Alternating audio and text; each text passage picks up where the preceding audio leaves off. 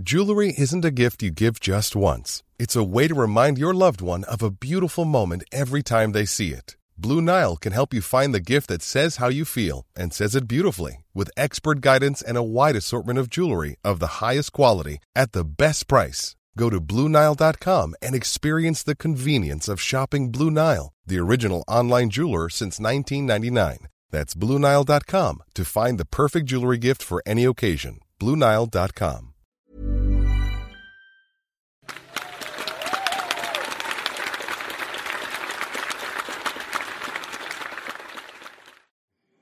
Notre prochain invité, si tout s'était passé comme prévu, aurait dû euh, devenir nonne et passer sa vie au, couvent.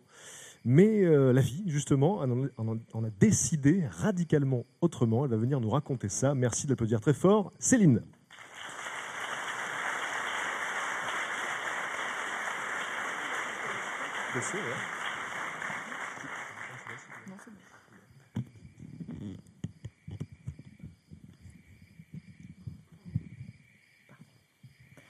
Bonsoir à tous. J'ai eu plusieurs étapes dans ma vie qui m'ont appris que les paradoxes peuvent être une chance et que les préjugés sont un poison.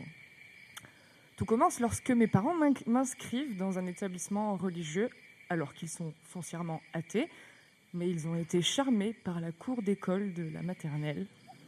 C'était dans un bois, c'était magnifique, il y avait des cabanes dans les arbres, c'était magnifique. Mais quand ils m'inscrivent là, ils sont loin de se douter que leur progéniture deviendra quelque temps plus tard une fervente catholique pratiquante. Je leur ai tout fait, tout. J'ai négocié d'installer un coin de prière dans ma chambre parce qu'ils m'interdisaient de réciter le bénédicité à table. Ils essayaient de m'inculquer des valeurs de respect, du culte des gens et même de ceux qui n'ont pas de culte. Ils ont fait comme ils ont pu. Et donc je leur ai tout fait, j'ai fugué, pour, enfin je me suis échappée discrètement pour aller à la messe de Noël. Et quand ils m'ont rattrapée, je leur expliquais que j'allais de toute façon m'en confesser très rapidement et que leur colère était indigne d'un enfant de Dieu. Je vis donc dans ma foi. Mon seul et unique but à cette époque est d'aimer mon prochain comme moi-même. C'est pas tellement le dogme, c'est vraiment l'amour des autres qui me portait beaucoup. Et je voulais absolument rentrer dans les ordres, c'est vrai. Alors, mes parents se gardaient bien d'émettre un avis à ce sujet, vraiment. Mais l'adolescence arrivant, et je passais aussi beaucoup, beaucoup de temps avec les nonnes en vacances. Une semaine sur deux semaines de vacances, je passais une semaine au couvent avec les nonnes. Et après, j'allais en vacances au ski. Mon évangile sous le bras. Ensuite, l'adolescence arrivant, à l'aube de mes 14 ans et tout ce que l'adolescence implique de métamorphose ingrate, psychologique et morphologique, ma foi se délite progressivement. Je me rends compte que le monde n'est pas le monde des bisounours, que c'est difficile d'aimer son prochain comme soi-même, tout le temps. Et ma foi se, ma foi se désagrège.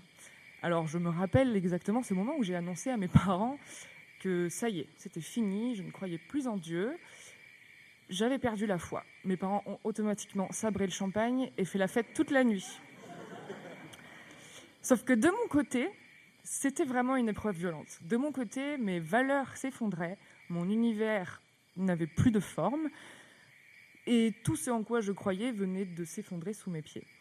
Et surtout, le plan que Dieu avait supposément prévu pour moi, c'était maintenant à moi d'y penser et de m'en occuper. La flemme.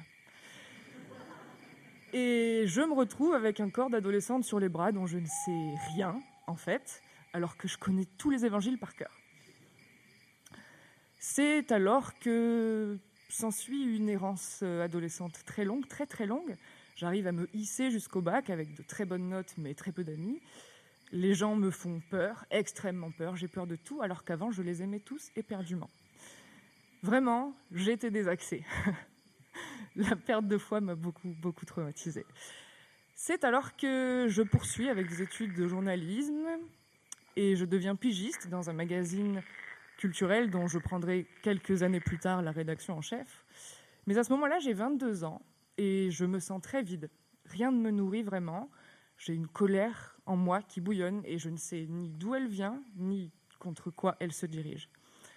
Je m'ennuie, les gens autour de moi sont toxiques, comme je le suis pour eux, je pense, et je décide de traverser l'Atlantique, de sauter dans un avion et de rejoindre un musicien texan. On s'était rencontrés sur une interview. De rejoindre donc ce musicien texan et sur place, je me rends compte très vite que j'ai besoin de voyager et de découvrir ce pays très très vaste. Donc 48 heures plus tard, quelques jours plus tard, je suis chez une amie dans le nord-est euh, des États-Unis, dans le Rhode Island. Et 48 heures plus tard, je passe une audition pour euh, travailler dans le club de striptease où elle travaillait.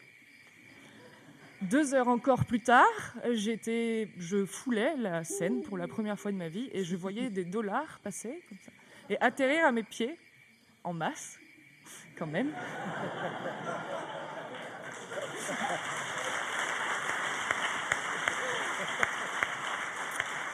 Et je, me souviens vraiment de ces 40 premières secondes où il y avait des, les écrans qui d'habitude retransmettent le football américain en direct, je me vois dans ces écrans et je prends conscience de mon corps, un corps que j'avais nié pendant toute mon enfance très pieuse. Euh, péché de chair oblige, réfrénez vos pulsions s'il vous plaît, jeune fille. Donc je, je, prends conscience de mon corps, je suis dedans pour, euh, je crois, la première fois de toute ma vie. Et surtout, je rencontre toutes ces femmes, des femmes très fortes, qui, dans un monde où tout se vend et tout s'achète, ont pris en main ce dont on voudrait faire leur plus grande faiblesse. Elles sont capables d'une empathie phénoménale, elles sont à l'écoute, elles sont bienveillantes.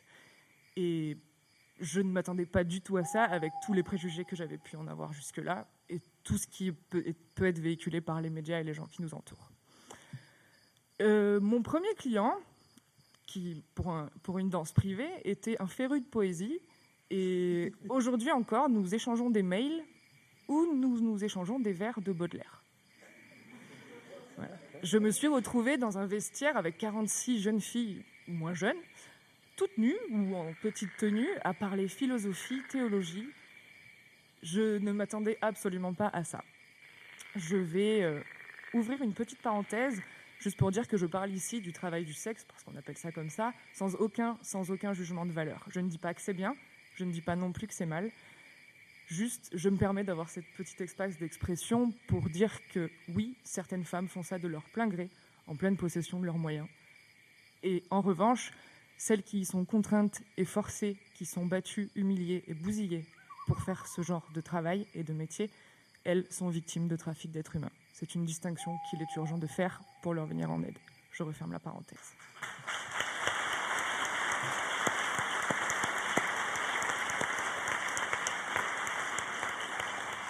Je poursuis donc cette nouvelle carrière à laquelle je ne m'attendais pas, avec un corps euh, que je connais maintenant, que je, dont je cerne les bouts, vraiment, je cernais des... c'était fantastique comme sensation. Et surtout, j'ai un rapport aux hommes apaisé, plus seulement avec euh, Dieu et Jésus. J'ai un rapport absolument apaisé avec les hommes, je n'ai plus peur de leurs désirs et je n'ai surtout plus peur des miens. Et quand je rentre en France, je, suis donc journaliste et stripteaseuse à la fois. C'est peu commun, même pour les anglo-saxons. Même s'ils sont un peu plus ouverts quand même. Et, rapidement, et je, n'en ai pas honte du tout, j'assume tout ce que j'ai fait en privé. J'assume ça en privé. En revanche, je m'en cache beaucoup parce que j'ai peur des préjugés, j'ai peur que ça n'ait pas de sens pour les gens. J'ai peur que ça décrédibilise mon travail de journaliste dans le domaine culturel. J'ai toutes ces peurs-là. Et rapidement, je signe mon premier CDI où j'ai dans, dans, le journalisme, dans, je suis journaliste, pardon, on arrive. Et je rencontre et je fais la rencontre de la personne qui me convaincra très très vite et, très, et avec tout son amour que je n'ai pas besoin de m'en cacher, que toutes ces facettes de ma personnalité, de connaître les évangiles par cœur et de savoir exécuter un lap dance, fait de moi quelqu'un de riche, fait de moi quelqu'un de multiple comme on l'est tous, et que je n'ai aucune raison d'en avoir peur, honte, et de ne pas l'assumer en public, ou en tout cas de nier quand on me pose la question. Il y a bientôt deux ans, Mouche, qui était mon ami le plus proche, le plus proche et de ceux que vous savez, vous voyez tous les jours et que vous appelez à toutes les heures, tout le temps, même pour envoyer juste un ça va. Il faisait partie de ces amis-là, dont on a besoin au quotidien en permanence. Et il y a bientôt deux ans, il a disparu dans un accident de la route, ce qui m'a plongé dans un deuil dont je peine encore à me relever aujourd'hui, je dois bien l'avouer. Sauf que j'ai compris que j'avais eu la chance plus jeune d'avoir accès à une intériorité riche, riche et foisonnante, à laquelle je peux aujourd'hui me raccrocher avec force et conviction. Je ne prie plus aujourd'hui, mais je médite beaucoup. Alors, est-ce seulement une question de vocabulaire? Je n'en sais rien. Toujours est-il que ce soir, parmi vous, je lui rends hommage et je lui dis merci de m'avoir fait ce fantastique, précieux et magnifique cadeau qu'est la liberté d'être soi.